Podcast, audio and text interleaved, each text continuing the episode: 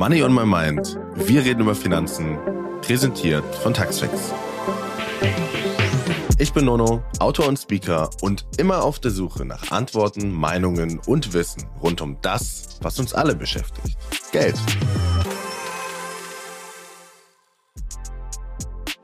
Wenn ich an Verhandlungen denke, denke ich an ganz viele unterschiedliche Situationen bei mir im täglichen Berufsumfeld. Und ich denke auch an verschiedene Coachings, die ich gemacht habe zu Verhandlungen zum Thema Mirroring, Wiederholen und zu all diesen Themen habe ich heute gesprochen mit dem internationalen Verhandlungsexperten Matthias Schranner. Wir reden über die besten Verhandlungsstrategien, über Gehaltserhöhungen in Krisenzeiten und darüber, was wir in Verhandlungssituationen vielleicht lieber lassen sollen.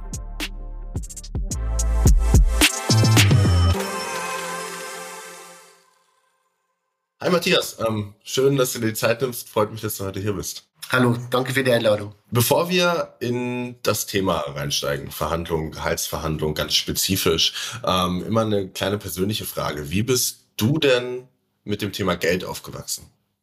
Also ich bin auf einem kleinen Bauernhof in Oberbayern aufgewachsen, ähm, in, einem, in sehr einfachen Verhältnissen und es war kein Geld da und deshalb für mich hat Geld schon eine sehr große Bedeutung gehabt, schon äh, von Kind auf. Und Jetzt bin ich ja in einem Umfeld, wo wir riesige Summen verhandeln, Milliardenbeträge verhandeln. Und das war für mich auch eine ganz neue Welt. Also von kleinen Bauernbub, sage ich mal, aus Oberbayern, zu einem internationalen Verhandlungsführer äh, bei ganz großen Deals. Und wie ist es dazu gekommen? Magst du mich vielleicht einmal durch diese Reise ähm, mitnehmen? Ja, sehr gerne. Also ich bin mit, mit 17 äh, bin ich zur Polizei, äh, war, war dann erst bei der normalen Polizei, also das, was man eben so kennt. Ähm, bin dann gewechselt zur Drogenfahndung, war dann sechs Jahre bei der Drogenfahndung, habe im Untergrund gelebt, gearbeitet, äh, Drogen eingekauft, Drogen verkauft. Da sehr äh, natürlich sehr stark gelernt, wenn man im, in, unter Druck verhandelt. Klar. Also ich nenne mich ja selbst so ein Street Negotiator, weil ich wirklich Verhandeln auf der Straße gelernt habe. Und mit 28 habe ich dann studiert. Mit 31 bin ich wieder zurück zum Ministerium und bin dann ausgebildet worden für Extremverhandlungen war dann sechs Jahre lang beim Verhandlungskommando und somit ja, 38 dann habe ich mich dann selbstständig gemacht und ein Institut gegründet, dann drei Jahre später in der Schweiz. Wir sind in Zürich, arbeiten weltweit und wir unterstützen unsere Kunden bei schwierigen Verhandlungen. Also immer, wenn unsere Kunden nicht mehr weiter wissen, dann kommen wir und was wir versuchen zu transportieren, ist einfach die ganze Erfahrung, die es bei Krisenstäben gibt, die es bei der Polizei gibt, bei FBI gibt. Einfach dann zu sagen, hey, lernt du einfach von uns, wir wissen doch, wie es geht. Und wir machen das täglich bei der Polizei. Und deshalb könnt ihr in Business und Politik doch auch von uns lernen. Super spannend. Bevor wir in diese Thematik Gehaltsverhandlungen reingehen, vielleicht mal die Frage, persönliches Interesse, was war die spannendste Verhandlung? Also sicherlich eine, also bei der Polizei eine Geiselnahme, wo ich selbst äh, im Raum stand und, und äh, der, der Geiselnehmer uns selbst mit einer Pistole bedroht hat. Da habe ich gemerkt, wenn ich jetzt einen Fehler mache, dann habe ich wirklich unmittelbare Konsequenzen. Und im Business sind sehr viele Verhandlungen, wo also so also so M&A-Transaktionen, also ja. wenn Unternehmen gekauft oder verkauft werden, ähm, da sind super schwierige Sachen dabei, weil einfach immer die Informationen fehlen. Und zurzeit sind wir bei einer schwierigen Verhandlung in Middle East mit dabei, ein Friedensprozess äh, wo wir, wo wir ein, ein, ein Außenministerium unterstützen. Und das sind so die, die, die heiklen Fälle. Auf der einen Seite, also bei der Geiselnahme geht es ja darum, äh, mein Gegenüber, was ja hochemotional ist, einfach tatsächlich wieder zu beruhigen. Okay. Bei M&A-Transaktionen geht es ja darum, tatsächlich herauszufinden, was, was ist möglich. Und bei diesen politischen Verhandlungen mit diesen unglaublich vielen verschiedenen Interessen, die man da zusammenbündeln muss. Und worum geht es dann ähm, bei einer Gehaltsverhandlung? bei einer Gehaltsverhandlung geht es darum, also es geht aus zwei Sichten natürlich einmal der Mitarbeiterinnen, die äh, mehr Geld haben möchten und natürlich auch die Gegenseite der Arbeitgeber, der natürlich versucht, äh, da das Geld zusammenzuhalten. Ich kenne es aus beiden Seiten natürlich und es geht einfach darum, ein Ziel zu erreichen, das ich mir gesteckt habe. Und was man machen muss dabei, es gibt zwei äh, Zielesetzungen bei einer Gehaltsverhandlung. Ziel Nummer eins ist, wie viel möchte ich haben? Mhm. Also was möchte ich erreichen? Was wäre echt super? Ähm, wir nennen das so die Champagnerfrage. Also bei welchem Ergebnis würde ich wirklich ein Champagner öffnen und sagen, hey, das war echt geil. Also das passt für mich so. Ähm, das ist die eine, das sogenannte Maximumziel. Das zweite Ziel ist sehr viel schwieriger zu äh, ermitteln, nämlich die, die Schmerzgrenze der Verhandlung. Also was sage ich, was möchte ich denn mindestens erreichen? Damit ich bei diesem Unternehmen bleibe und auch wirklich weiterhin für dieses Unternehmen arbeite. Und das sind zwei komplett verschiedene Ansätze, die es gibt. Und wir merken einfach, dass die meisten Menschen überhaupt keine, ähm, also keine Unterscheidung machen bei diesen beiden Zielen, sondern die einfach reingehen und sagen, 10 Prozent mehr. Und dann wird es schwierig. Hm. Okay, und du sagst, das hatte ich in der Vorbereitung gesehen, dass ähm, du sprichst immer regelmäßig von der Freude an Konfliktlösung ähm, in einer Verhandlung. Also das heißt, dieser der Kernkonflikt in einer Gehaltsverhandlung ist dann die Summe, die bezahlt wird. Also das Einsparen auf der einen Seite und sozusagen das maximale Verdienen auf der anderen Seite. Ja, also was ich so raushöre bei dir ist natürlich jetzt, was spielt denn noch mit, wenn ich es richtig verstehe? Und da sind jetzt natürlich schon die ganzen Fehler mit einprogrammiert. Also vielleicht, wenn man die großen Fehler mal ganz kurz anspricht gerne, und dann ja. tiefer einsteigt. Also Nummer eins ist, dass dieses Maximumziel, dass die meisten Menschen mit sich selbst verhandeln und nicht mit der Gegenseite. Also bevor du um eine Gehaltserhöhung fragst, überlegst du ja, ähm, darf ich das? Also ähm, habe ich das Recht dazu? Ähm, ist das wirklich gerechtfertigt in dieser Situation mit diesen Kriegen und Krisen und, und nach Corona und so? Also es gibt viele Menschen, die mit sich selbst vorverhandeln und überlegen, darf ich das überhaupt fragen? Das Blöde ist, je länger ich mit mir selbst vorverhandle, desto kleiner wird mein Verhandlungsziel. Mhm. Weil ich natürlich immer Gründe finden werde, warum diese zehnprozentige Forderung nicht gerechtfertigt ist. Vielleicht reichen auch acht, fünf wäre eigentlich auch ganz okay. Und wir merken das, dass Menschen, die sehr stark mit sich selbst verhandeln, am Ende dann draufkommen, dass die Verhandlung überhaupt keinen Sinn macht. Also da gehe ich doch gar nicht hin. Ja, also, äh, die Leute finden so viel Ausreden dann, dass diese Verhandlung dann überhaupt nicht geführt werden muss. Ähm, das Problem ist natürlich, dass der Konflikt ja trotzdem da ist, also ich mich unterbezahlt fühle und dadurch natürlich frustriert werde und dann zu dieser, dieser ja, sogenannten inneren Kündigung führt. Also Fehler Nummer eins, für alle Hörerinnen und Hörer bitte nie mit sich selbst verhandeln. Also nicht überlegen, könnte es gehen, darf ich das, sondern einfach sagen, bei dieser Zahl, das wäre super. Ja. Das Zweite ist, dass die Schmerzgrenze nicht definiert wird. Also dass man sagt, okay, ähm, ich hätte gerne zehn, aber also vier möchte ich schon haben, weil drunter macht es einfach keinen Sinn mehr für mich. Und jetzt Achtung bitte, das heißt natürlich auch, dass ich unter vier Prozent natürlich aussteigen müsste. Also dann müsste ich sagen, dann kündige ich, dann gehe ich zum anderen Unternehmen. Also ich muss dann auch die Konsequenzen natürlich auch für mich äh, bewusst, bewusst machen und schriftlich festhalten. Das ist ganz wichtig. Also wenn ich in eine Verhandlung gehe, dann muss ich einen Zettel haben, wo drauf steht 4%. Da darf ich nicht drunter gehen. Weil natürlich Arbeitgeberinnen, Arbeitgeber natürlich schon testen. Ja? Also bist du wirklich bereit, auch wirklich hier Konsequenzen zu ziehen.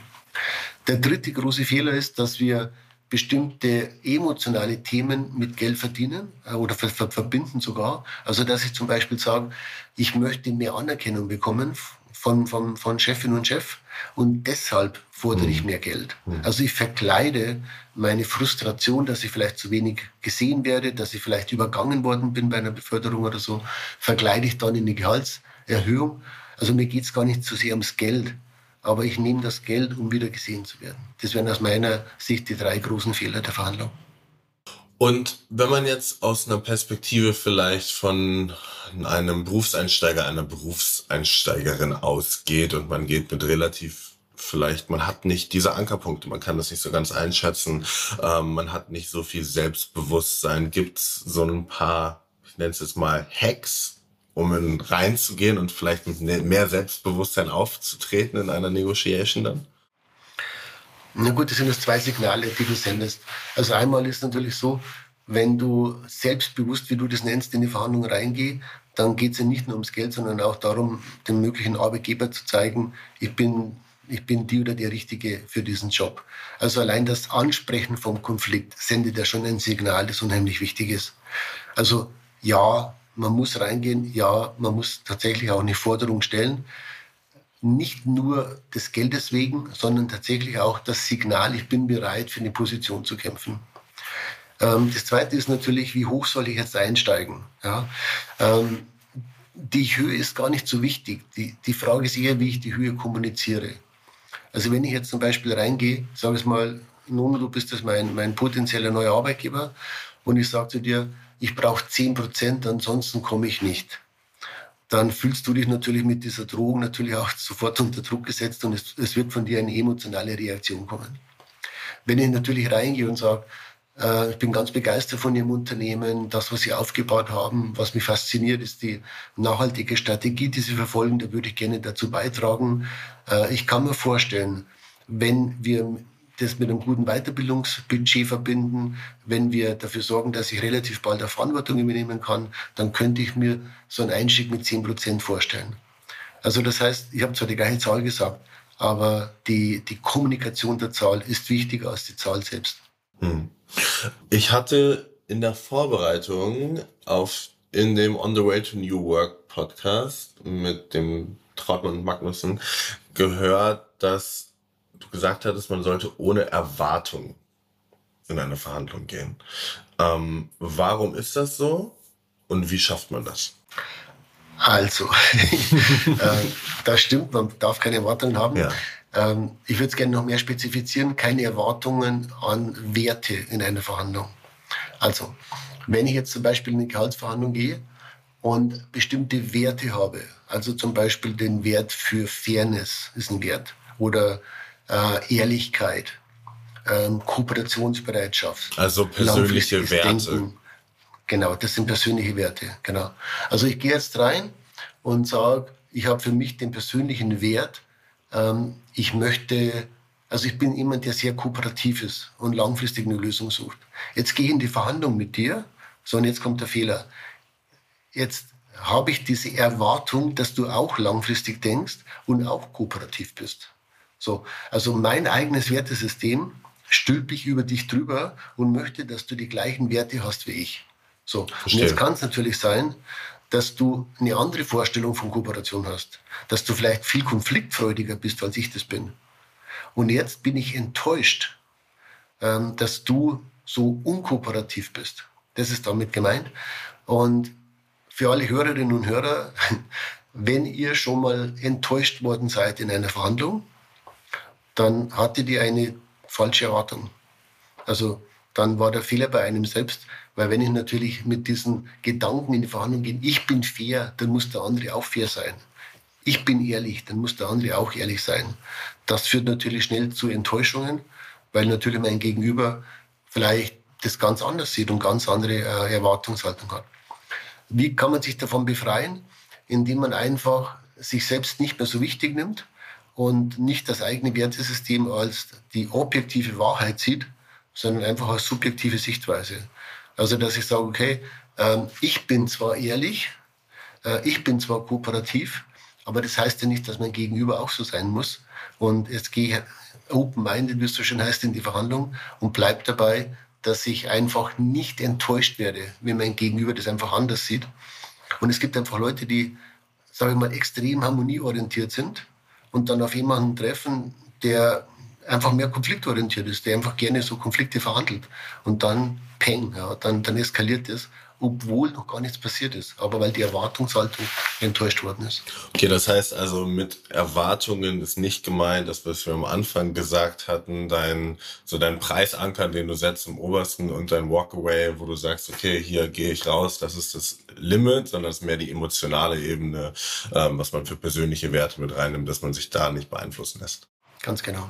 Wie wichtig ist denn das Einstiegsgehalt für die Gesamtkarriere dann? Ähm, heißt das, also der Sprung, ich, also ich, ich vielleicht nochmal einer, vielleicht noch mal anders gesagt. Wenn man den ersten Job hat und man wird vielleicht relativ gering bezahlt, dann kann ich mir jetzt vorstellen, aus dem, was wir gerade besprochen haben, dass man dann eben die Erwartung an sich selber, diese Vorverhandlungen, ähm, dass man gar nicht sich vielleicht traut, auch selbst, obwohl man es eigentlich verdient hätte, so einen hohen nächsten Einstieg, ähm, sich selber als Ziel vor, vorzunehmen. Ähm, wie denkst du darüber? Also da denke ich jetzt natürlich mehr als Arbeitgeberseite, weil wir ja auch natürlich ständig Leute einstellen und wir wachsen ja sehr schnell international. Also ich habe den Eindruck, wenn, wenn ähm, Leute kommen, die sagen, ja, natürlich möchte ich Geld verdienen, aber es sind auch noch andere Punkte wichtig für mich. Und wenn ich dann mal einen guten Job mache, dass wir dann das Gehalt äh, erhöhen. Das ist mir sehr viel lieber, weil ich natürlich, wenn ich jemanden sehe, der sagt, ich bin auch bereit, jetzt mal mit ein bisschen weniger Geld einzusteigen, dann zeige ich, was ich kann und dann mache ich einen großen Sprung. Das ist mir sehr viel lieber als jemand, der mit einer hohen Forderung kommt ähm, und ich dann natürlich ähm, ja, natürlich die, die Erwartungshaltung an den sein Job natürlich sehr viel höher ist als jemand, der niedriger einsteigt. Und wir hatten dann einfach schon die, als paar Mal die Erfahrung gemacht, dass Leute einfach wahnsinnig hoch pokern und dann, und dann tatsächlich den Job, den sie versprechen, nicht erfüllen können.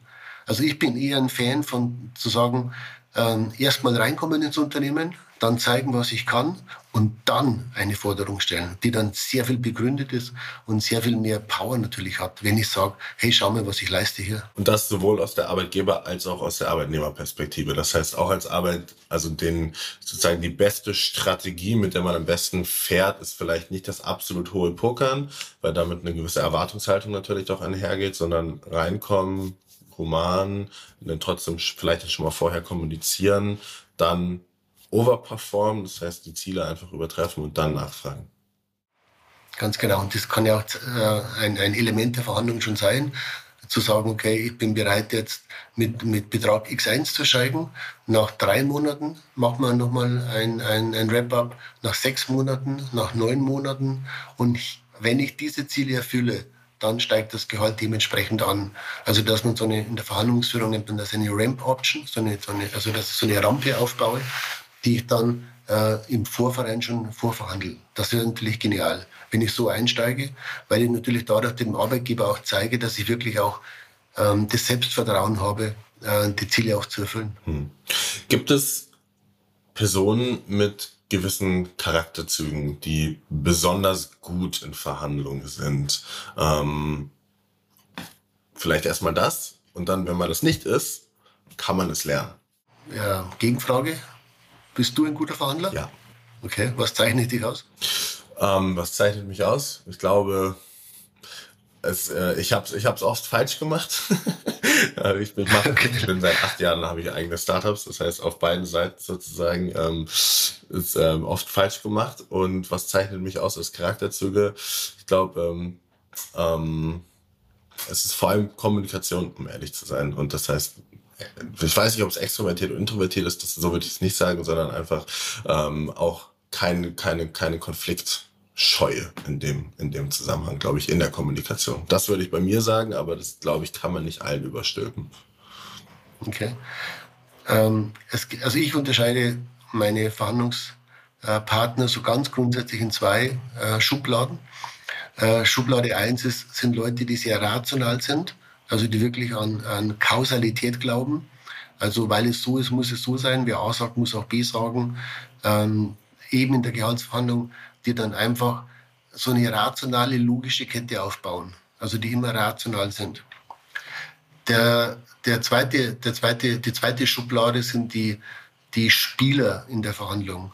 Also die einfach mal eine hohe Forderung stellen, damit ein bisschen Spaß reinkommt, ja, damit mal ein bisschen was passiert, die auch ähm, mal eine Forderung stellen, die nicht unbedingt logisch begründbar ist, aber einfach mal damit eben, weil sie dem, dem Spiel geschuldet ist, auch mal ein bisschen Spaß zu haben. Ähm, was bist du denn? Auf jeden Fall das Letzte. ja, genau. so. Und die, die Spieler haben halt diesen großen Vorteil in der Verhandlung, ähm, dass sie gewinnen wollen, aber auch bereit sind zu verlieren. Das heißt, es gibt ein gewisses spielerisches Element, ähm, es gibt eine gewisse Leichtigkeit. Achtung, nicht Leichtsinnigkeit, das ist was anderes. Äh, Leichtsinn wäre sich nicht vorzubereiten. Leichtigkeit heißt, dass ich bereit bin, ein bisschen zu spielen. Also ein bisschen mehr zu fordern, auch damit er bereit sind, ein bisschen mehr aufzugeben. Mhm. Ähm, und wie du sagst, dass du es in der Kommunikation gut hinkriegst, dann auch vielleicht eine Eskalation wieder wegzubiegen durch deine Kommunikation. Dadurch kommt eine gewisse Leichtigkeit in die Verhandlung. Ähm, ich, ich habe die Erfahrung gemacht, wenn rationale Menschen mit rationalen Menschen verhandeln, dann passt das. Also die verstehen sich gut, weil beide logisch sind und kriegen auch ein gutes Ergebnis. Wenn Spieler mit Spieler verhandeln, dann gibt es auch ein gutes Ergebnis und die haben Spaß dabei. Wenn der, der Rationale mit dem Spieler verhandelt, dann scheppert's. Hm. Weil der, der Rationale ähm, sieht den anderen als irrational, als vielleicht sogar unseriös. Der Spieler sieht den Rationalen so als Bean Counter, so als Erbsenzähler, äh, mit dem man überhaupt nicht weiterkommt und wirft dem Rationalen vor, dass er stur ist. Und dann kracht's. Ja, ich gehe also gerade in meinem Kopf wenn diese Situation durch. Ganz genau. Also es gibt kein, es gibt kein gut oder schlecht, sondern es ist einfach ähm, die Frage mit, wer ist, mein, wer ist mein Partner auf der Gegenseite? Hat der ähnliche Werte? Sind wir wieder bei den Werten? Ja? Wenn ich selbst logisch bin, rational bin, vernünftig bin und mein Gegner ist auch so, dann komme ich ja gut voran. Aber die schwierigen Verhandlungspartner sind ja immer die, die anders denken als ich selbst, weil ich es einfach schlichtweg nicht verstehe. Also der Rationale versteht den Irrationalen nicht. Ähm, der Irrationale hat überhaupt nicht das Gefühl, irrational zu sein, sondern der sagt, hey, ist doch nur eine Frage, ja, bleib doch mal locker hier, sei doch nicht zu so stur. Und da ist der Konflikt. Wie viel davon ist Talent, Charakter mitgegeben? Wie viel davon ist erlernt, Negotiation, Coaching, Taktiken, Strategien? Also ich, ich bin mir sicher, dass, dass man verhandeln lernen kann bis zu einem bestimmten Level. Also ich bin mir sicher, dass, dass jede, jeder von uns in der Lage ist, äh, das Handwerk der Verhandlung zu erlernen. Also richtig zu kommunizieren, eben richtig, also einfach einen Rahmen zu setzen vor der Verhandlung. Also dass ich einfach sage, äh, Nono, wir beide haben jetzt eine Stunde Zeit, wir sollten drei Themen heute besprechen. Also dass ich einfach so einen Rahmen setze, das kann man lernen. Man kann lernen, dass man Forderungen stellt, ohne emotional zu werden. Also dass man die Forderung eben im Konjunktiv stellt. Also okay, deshalb wäre wichtig, dass wir 10 Prozent äh, das Gehalt erhöhen. Äh, man kann lernen, dass man zusammenfasst. Also wir sind nur hier äh, in der gleichen Situation. Wir wollen ja beide das Unternehmen weiterentwickeln und deshalb die Frage. Also das sind Techniken, die kann man lernen und die muss man auch lernen. Also ich habe da überhaupt kein Verständnis, dass es Leute gibt, die keine Verhandlungsführung ähm, Seminar machen oder, oder, oder über Podcast wie bei dir jetzt. Ich, ich habe kein Verständnis dafür, dass die Leute so naiv, blauäugig in die Konflikte reinschlittern und dann der gegnerischen Seite vorwerfen, dass die so blöd sind. Also ja, Verhandlungsführung kann man lernen. Ich glaube, dass nicht jede, jeder von uns befähigt ist, in die höchste Kunst der Verhandlung einzusteigen. Also da glaube ich, braucht schon ein gewisses, ja, vielleicht Talent oder Persönlichkeit, um auch den Willen, ja, in die höchste Ebene dann einzusteigen. Und ich sehe einfach die Top, Top, Top, Top, Top Leute, die ich kennengelernt habe, die haben schon, die haben schon Gemeinsamkeiten. Das sieht man schon. Sind das dann Spieler oder Nationale? Spieler. Okay. Alle Spieler. Und ähm, die haben so eine gewisse, also alle, die ich jetzt so im Auge habe, sind alle sehr introvertiert, haben keine Lust zu reden, ähm, haben ein sehr gutes Gefühl dafür, äh, mit dem Gegenüber tatsächlich etwas gemeinsam zu entwickeln. Also wenn du mit diesen Leuten sprichst, dann hast du das Gefühl, es gibt nichts nichts anderes gerade als dich als Verhandlungspartner. Du, du fühlst dich wie so eine Bubble mit diesen Leuten. Die sind sowas von präsent, dass du das Gefühl hast, es gibt zurzeit nichts Wichtigeres als diese Verhandlung mit dir. Und das sind die absoluten Profis. Welche Rolle spielt Timing? Ähm, in der Verhandlung, wenn man jetzt sich Gehaltsverhandlungen anschaut, wann könnte man es ansprechen? Gibt es einen richtigen Zeitpunkt? Ist es jährlich? Ist es spontan? Ist es in Krisenzeiten, wenn die Makroökonomie vielleicht, sollte man es dann lieber lassen? Ähm, was? Nee, nee, nee, nee, um Gottes Willen. Lassen tun wir es nie. Weil, also wenn der Konflikt da ist, also wenn ich das Gefühl habe, das passt so nicht, wie es jetzt ist. Dann muss ich den Konflikt ansprechen, weil sonst führt es ja zu dieser, eben zu dieser Quiet oder inneren Kündigung, wie es so schön heißt. Also, nein, ich muss den Konflikt ansprechen. Ähm, es gibt natürlich die jährlichen Gespräche, es gibt die halbjährlichen äh, Mitarbeitergespräche am meist. Die sind auch dazu da, natürlich so, so eben zu überprüfen, wo man zurzeit ist. Also immer wenn ich einen Konflikt spüre, muss ich ihn ansprechen. Muss, muss, muss. Ja, weil ich sonst in diese, in diese, ja, in diese emotionale Geschichte komme. Ich muss auch den Zeitpunkt der Verhandlung definieren. Also äh, bitte nicht sagen, äh, so, so neben Kaffeeautomaten, auch übrigens, ich möchte nur 10% mehr Geld, sondern zu sagen, du, ich würde gerne mit dir über meine, meine nächste Entwicklungsstufe sprechen. Da gehört auch Geld dazu. Ähm, Vorschlag wäre nächsten Donnerstag 14 bis 16 Uhr. Ähm, folgende drei Punkte würde ich gerne mit dir besprechen. Nummer eins, Nummer zwei, Nummer drei. Und dann ist der Rahmen gesetzt. Also Zeit ist äh, Teil des Rahmens, den ich setzen muss.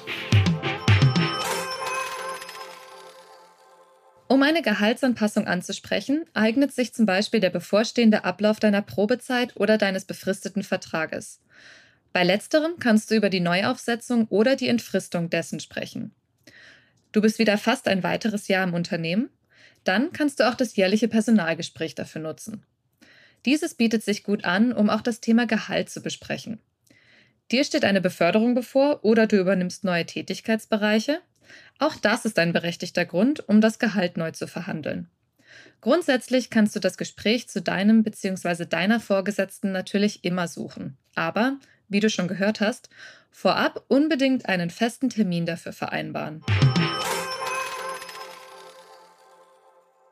In Deutschland hat man ja oft diese große Thematik, über Geld spricht man nicht. Ähm, Siehst du das als Problem, vor allem auch für Berufseinsteiger, Einsteigerinnen, die dann nicht genau einschätzen können, was denn Leute in ähnlichen Positionen verdienen generell? Weil irgendwo muss man den Anker ja hersetzen. Das heißt, es ist ja dann relativ schwierig zu sagen, das möchte ich haben, ab da köpfe ich die Champagnerflasche, ab da mache ich den Walkaway und gehe zum Konkurrenten. Ich glaube, das sind mehr Aspekte, die du ansprichst. Also über Geld spricht man nicht. Das ist, glaube ich, so etwas Generelles, was also ich zumindest als Kind gelernt habe. So, ähm, man spricht nicht, wenn man Geld hat, man spricht aber auch nicht drüber, wenn man kein Geld hat. Und äh, Geld ist etwas Verbotenes. Ja, und wenn jemand Geld hat und drüber spricht, dann ist er quasi schon so ein Kapitalistenschwein, äh, was super negativ beurteilt wird. Das Zweite, glaube ich, was du ansprichst, ist, darf man sagen, was man verdient? Also darf man tatsächlich auch ähm, diese, diese Information teilen. Und klar, es gibt ja auch Webseiten, es gibt ja genug so, so Sachen, wo man sich ein bisschen austauschen kann. Ich finde diesen Vergleich mit anderen Menschen einfach wahnsinnig gefährlich. Also wenn ich jetzt drei Leute frage, du, was ist denn dein Einstiegsgehalt? Dann kann es halt sein, dass ich viel zu tief einsteige für meine Qualifikation oder auch viel zu hoch. Also ich sehe ich sehe diesen Benchmark nicht, muss ich sagen. Also ich muss für mich einfach klarstellen, was möchte ich machen, was wäre was wär einfach wirklich, was wäre super, was ist Schmerzgrenze, um mit meiner eigenen Zielvorstellung reinzugehen. Jetzt gibt es ja vor allem drüben in Amerika, es kommt aber auch immer mehr hier an, die Situation, dass wenn ich mir ein Job-Ad anschaue, eine ausgeschriebene Stelle, sagen wir Startup B, Corporate A, und es ist die Gehalts ähm, Vorstellung in dem Job-Ad drin. Ähm, wie ändert sich dann das Ganze als Arbeitnehmer? Und ist es aus deiner Erfahrung so, dass der Arbeitgeber aber trotzdem auch nach oben hin noch einen Puffer hat? Ja, unbedingt. Also wir machen das ja auch mittlerweile, dass wir teilweise schon vorgeben, in welchem Gehaltsgefüge man sich einen Job vorstellt. Gibt ja einen Range. Hat auch diesen großen, ja, hast auch den großen Vorteil, dass einfach die ganzen ähm, also, dass du einfach sehr viel konkreter bist. Also, wir schreiben oft auf LinkedIn aus und dann hast du natürlich eine ganze Range von Hunderten von Leuten, die sich bewerben und das ist auch, also ist einfach super Aufwand, das alles wieder zu sortieren. Ja. Äh, es gibt genug Spielraum nach oben. Nicht immer vielleicht gleich mit mehr Geld, aber natürlich mit Variablen, mit Boni, mit, mit Zielerreichungen. Ähm, vor allem mit Weiterbildung sehe ich super wichtig. Also einfach zu sagen, ich möchte einfach äh, pro Jahr ein Budget von, ich sage es mal, 5000 Euro aus Weiterbildungsbudget, das ich selbst ähm, einsetzen kann, das ich frei verfügen kann, weil ich dadurch natürlich sehr viel besser werden kann. Ja. Und gerade in, in, in den ersten Jahren geht es ja natürlich darum, über die Runden zu kommen, aber es geht in erster Linie darum, so zu lernen, dass, dass man schnell tatsächlich viel dazu lernt, um Karriere zu machen oder um dann wie du ein Startup aufzubauen. Also es geht ja um Wissen. Ja. Also deshalb, ich würde immer die Forderung nach, nach, nach Budget für Weiterbildung stellen. Hm. Wenn du eine Pauschalsumme sagen würdest, was kann man das maximal im Prozentualen? Sagen wir, ich bin drin, ähm, habe anderthalb Jahre gearbeitet. Ich bin in einem etwas unstrukturierteren Umfeld, wo es keine regelmäßige Einjahresbesprechung gibt und ich spreche es von mir aus an. Ähm, ich gehe hin mit einem Rahmen, sage, das sind die drei Punkte. Ich möchte über Weiterbildung sprechen, möchte über Gehalt sprechen, möchte über allgemeine irgendwie Perspektive, Aufstiegsmöglichkeiten sprechen. Ähm, was sind deine Erfahrungen nach die maximale prozentuale Top-A, den man verlangen kann? Gibt es keine weil es sehr stark abhängig ist von deinem jetzigen Gehalt. Also wenn du mal 20.000 verdienst und dann 10% forderst, ist es ja anders, wie wenn du schon 100.000 verdienst und 10% forderst. Also nee, gibt's nicht. Und gerade bei uns, also in der Schweiz, ich bin ja, bin ja Schweizer mit Sitz in Zürich, ähm, bei uns sind die Einstiegsgehälter schon so dramatisch hoch, dass dann eine weitere ähm, Erhöhung also nicht über 10 Prozent einfach schlichtweg nicht, nicht machbar ist, weil ja. du bei uns die Leute einfach schon teilweise mit 100.000 einsteigen. Wer seit der letzten Gehaltserhöhung keine weiteren Tätigkeitsbereiche übernommen hat, kann durchschnittlich mit einer Steigerung zwischen 3 und 7 Prozent rechnen. Bei einer Beförderung oder der Übernahme verantwortungsvoller Aufgaben kannst du hingegen etwa 10 bis 15 Prozent mehr Gehalt verlangen. Vielleicht gehen wir noch mal so ein bisschen weg von Gehaltsverhandlungen allgemein zu Verhandlungen. Was sind denn, klar, du hast gesagt, ähm, du hast gesagt, dein, dein, dein Preisanker im, im Maximum, im Minimum, die, ähm, den Rahmen setzen. Ähm, was sind allgemein noch Tipps und Tricks, die du Verhandelnden mitgeben würdest? Also wir sprechen nie von Tricks, weil Tricks ja manipulativ sind und, und äh, sehr kurzfristig, sondern wir reden von Taktiken, also was macht man in der Verhandlung. Also ähm, ja, es gibt so die drei großen Bereiche in der Verhandlung. Das eine ist natürlich die Zielsetzung, die wir besprochen haben, also Maximum- und Minimumziel. Das zweite ist die strategische Verhandlungsführung, also mit welcher Strategie steige ich ein? Eher, ähm, sage ich mal, competing heißt es, also bin ich eher fordernd, bin ich eher kooperativ, bin ich hier ausweichend? Also da gibt es verschiedene Strategien. Und es gibt natürlich auch die richtigen Taktiken. Also ähm, wann verhandle ich am besten? Ähm, wie setze ich den Rahmen? Wie fasse ich zusammen? Ähm, das sind so die, die, wichtigsten ähm, Elemente dabei. Also Verhandlungsführung ist ein riesiges, riesiges Gebiet. Wir, also wenn ich alles zusammenfassen müsste, dann in den einen Satz, dass eine Verhandlungsführung ein, ein strategischer Prozess ist, der mit Intuition überhaupt nichts zu tun hat.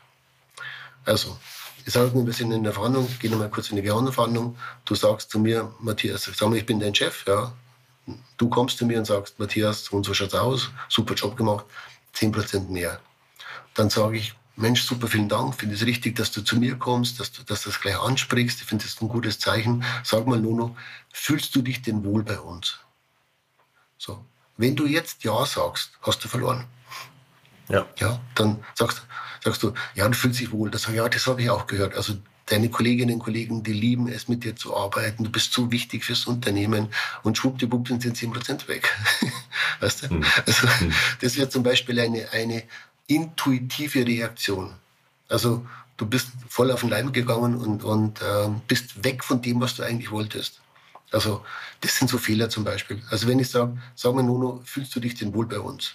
Dann müsstest du sagen, Matthias, ist eine wichtige Frage, aber ist aber nicht Bestandteil von unserem heutigen Meeting, mhm. sondern heute geht es um 10 Prozent. Mhm. Also man muss strategisch dabei bleiben und darf sich nicht über Gefühle, Intuition, Emotionen raus, rausbringen lassen. Und dann so, ich sag mal so, so Gesprächstaktiken, jetzt, wenn man dann reingeht und macht so ein Mirroring und Framing und diese ganzen Sachen, das ist dann sehr advanced. Nee, das ist altmodisch, das okay. macht kein Mensch mehr. Das war, das war vor 30 Jahren oder so. Mhm. Ja. Äh, bitte nicht mehr machen. Das okay. ist so altmodisch und kennt jeder. Und also eh, Mirroring, dann dieses äh, Good Guy, Bad Guy, Schwachsinn und so. Nee, bitte nicht. Ja. Also das ist altmodisch, das ist manipulativ, es ist, ähm, das sind Tricks. Ja. Don't do it. Nee, absolut nicht. Das wäre jetzt meine Frage gewesen, was sind No-Gos in Gehaltsverhandlungen? ähm, alles, was respektlos ist. Ja ist No-Go. Ja. Ähm, Vorwürfe, Emotionalität, Tricks, ähm, Good Guy, Bad Guy, also all das. Ähm, Verhandlungsführung hat sehr viel mit Respekt zu tun. Und Verhandlungen scheitern nicht, weil ich eine zu hohe Forderung gestellt habe, sondern Verhandlungen scheitern, weil ich respektlos kommuniziere. Hm. Und das, was du angesprochen hast, dass du gesagt hast, dass du äh, auch im Konflikt noch gut kommunizieren kannst, darum geht es halt. Ja. Dass wenn es mal ein bisschen hitzig wird, wenn es mal emotional wird, dass man eben nicht emotional reagiert, sondern immer noch auf Linie bleibt und immer noch positiv bleibt, immer noch zusammenfasst. Ähm, die gegnerische Seite, auch wenn es einen ankotzt, äh, immer noch positiv dabei bleibt. Um das geht's. Jetzt habe ich, wenn ich so ähm, in meinen ne, über meine eigenen letzten Verhandlungsgespräche nachdenke, waren die eigentlich fast alle remote. Das heißt, wir haben die über Zoom, Google Meets, Microsoft Teams geführt. Was verändert sich, wenn wir uns nicht gegenüber sitzen, ähm, nicht im Restaurant oder ähnliches sitzen oder am, am Schreibtisch, sondern wirklich einfach uns auf dem Bildschirm sehen? Was ändert sich? Also ich finde es besser, weil du nicht so abgelenkt bist. Also die Leute sind aus meiner Sicht äh, bei Online-Verhandlungen sehr viel konzentrierter, weil du halt nur eine Stunde hast oder 30 Minuten und nach 30 Minuten heißt so, vielen Dank, ich gehe in den nächsten Call. Und bei einer normalen Verhandlung dauert es noch zwei, drei, vier Stunden länger. Ja, also du bist sehr viel fokussierter, weil du weißt, dass du in diesem Zeitrahmen zum Ergebnis kommen musst. Du wirst nicht so abgelenkt durch Sachen, die drumherum passieren, mhm. sondern ich sehe dich jetzt auf dem Bildschirm. Ich sehe wenig Körpersprache, was gut ist, mhm. weil ich mich dadurch nicht so ablenken lasse. Und ich habe natürlich jetzt äh, immer noch die Möglichkeit in den meisten Verhandlungen, wenn es wirklich scheppert, dann kann man immer noch sagen, lass uns treffen. Also jetzt nach Corona, bei den meisten geht es ja wieder, dass man sich wieder dann, dann äh, verabreden kann. Also die, die persönliche Face-to-Face-Verhandlung wird es ja weiterhin geben aber nicht mehr so oft. Mhm. Ja, also ich fliege jetzt nicht mehr für eine Stunde nach London oder so, sondern das mache ich einfach online. Aber ja, wenn wir dann in einer bestimmten Phase der Verhandlung sind, dann treffen wir uns dann doch noch. Aber bei weitem nicht mehr so oft wie früher. Also die Frage ist aus meiner Sicht nicht, ist es on-site oder online? Die Frage ist, wann mache ich was? Und viele Verhandlungen kann ich online führen. Wenn es richtig scheppert, dann muss ich wieder vor Ort sein. Wie viel Smalltalk vor einer Verhandlung? Wie viel ähm, Sachen, die nicht direkt mit hinein in die Thematik gehen? Wetter, Fußballspiele, alles, was dazu gehört? Ja, Fußball kann ja schon zum Konflikt führen. Ja. äh, nee, also es kommt wirklich auf die Kultur drauf an. Also wir merken natürlich, dass, dass wir, wenn wir international verhandeln, natürlich sehr viel mehr Smalltalk haben. Und Smalltalk heißt, ist ja auch Big Talk. Also du, du nutzt ja den Smalltalk schon, um Beziehungen aufzubauen, zu analysieren und so. Ähm, im, Im deutschsprachigen Raum, wir, wir sind viel zu schnell, wir gehen viel zu schnell auf den Punkt. Wir stellen diese schwachsinnige Frage, haben Sie gut hergefunden? Ja. Und meine ist ja da. Ja. Und wenn wir im Englischen verhandeln, dann ist es noch schlimmer, finde ich. Also wenn Deutsche im Englischen äh, verhandeln, weil wir dann noch härter sind, finde ich. Also first of all, you must understand. und dann, dann, dann kracht schon. Also ja, Smalltalk ist wichtig, ganz stark abhängig natürlich von der Kultur, in der du bist. Also man sagt, so zwei, drei Minuten sollten wir schon schaffen. Aber wichtig bitte, wenn ich Smalltalk mache, das ist auch ehrlich dann. Also ich muss dann auch wirklich interessiert sein. Ja. Also da muss ich schon fragen, du, wie geht's dir denn? Ähm, und, und nicht nur bla bla blub. Also es ist schon, also Smalltalk ist aus unserer Sicht schon Big Talk, weil es ein wichtiges Element der Verhandlung ist. Okay. Matthias, wir haben mit einer persönlichen Frage angefangen. Wir hören auch mit einer persönlichen Frage auf. Wie definierst du denn Reichtum für dich? Also Reichtum, also wären wir jetzt nicht in einem Podcast mit Money on, on my mind, dann würde ich Reichtum äh, natürlich eher sehen als, als Gesundheit und, und äh, Wohl, Wohlfühlen. Im, Im Bereich Geld ist Reichtum etwas, dass, man die, dass ich die Freiheit habe, etwas bewegen zu können. Also ich unterscheide beim Geld ganz stark zwischen meinen privaten Ausgaben, meinem privaten Konto und dem Firmenkonto, wo ich Unternehmer bin. Ich bin privat ein extrem sparsamer Mensch, also eben weil ich von, von, von armen Verhältnissen komme, sehr, ähm, auch wirklich sehr bescheiden bin im Umgang mit Geld. Und im Unternehmen, da denke ich anders, muss ich anders denken. Das kennst du auch, wenn du selbst eine Firma führst. Du musst Geld, das du verdienst, einfach sofort wieder investieren. Wir haben kein, kein externes Geld bei uns im Unternehmen. Also wir, wir wachsen immer aus dem Cashflow, aus dem, aus dem eigenen Geld. Ich hatte noch nie Kredit aufgenommen für das Unternehmen. Und das, was wir verdienen, geht wieder in, die, in, die, äh, ja, in, in den Ausbau des Unternehmens. Weil du ja weißt, es dauert halt, bis, bis das Geld wieder zurückkommt. Und wir haben jetzt zum Beispiel haben wir ein Office jetzt vor ein paar Wochen in Riyadh in Saudi-Arabien eröffnet, haben die ersten Kontakte jetzt geknüpft und investieren da richtig mit, mit, mit neuen Mitarbeitern und so. Aber das wird wieder dauern, bis das Geld zurückkommt.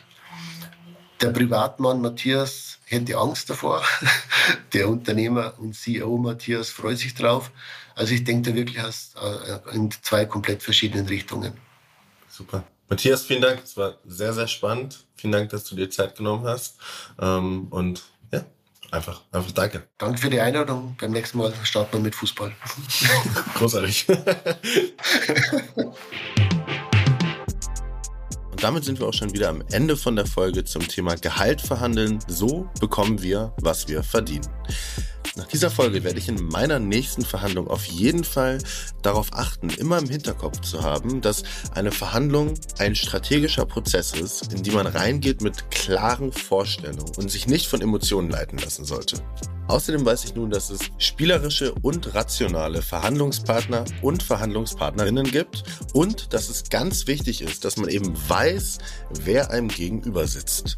Wenn du mehr zum Thema Steuern erfahren möchtest, findest du den Link zum Taxfix Ratgeber in den Shownotes. Und wie immer freue ich mich, wenn dir Money on My Mind gefällt und du eine Bewertung hinterlässt. Du kannst den Podcast natürlich auch auf der Plattform deiner Wahl abonnieren, damit du zukünftig keine weitere Folge mehr verpasst. Ciao und bis bald.